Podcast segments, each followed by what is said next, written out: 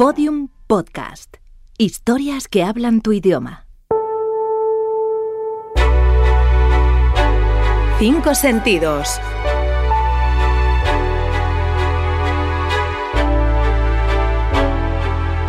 Algo que oler.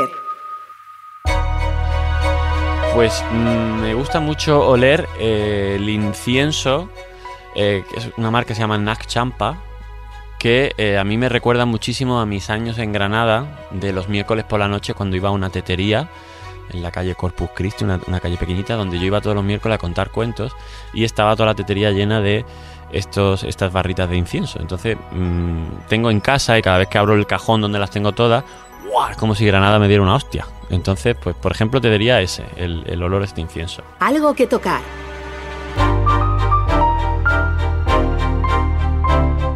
Siempre eh, la piel de la persona a la que uno ama. Algo que saborear.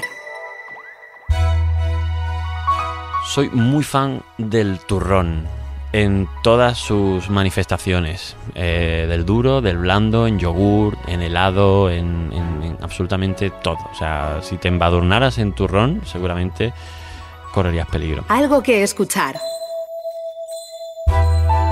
Me gusta mucho escuchar el, el jadeo de mi, de, mi perrita, que es así como muy gordinflona. Y como la quiero tanto, es como, al fin y al cabo, es casa, ¿no? Es escuchar un, un ruido, un ronroneo, un jadeíto, un ronquidito, que me recuerda a casa y me recuerda a estar en mi casa con mis perritos. Es como una cosa como muy, muy mía. Algo que ver. El fuego de la chimenea es como muy hipnótico. Ya puedes estar echando en la tele, lo que sea, ya puede estar pasando cualquier cosa, ya puede eh, haber una mamachicho en casa que si hay un, una chimenea, yo me cojo un cojín y me siento enfrente hasta que dure el fuego. Estos son los cinco sentidos de Dani Rovira, humorista y actor nacido en Málaga en 1980, ganador del premio Goya al mejor actor revelación por la película Ocho apellidos vascos, una de las más taquilleras del cine español.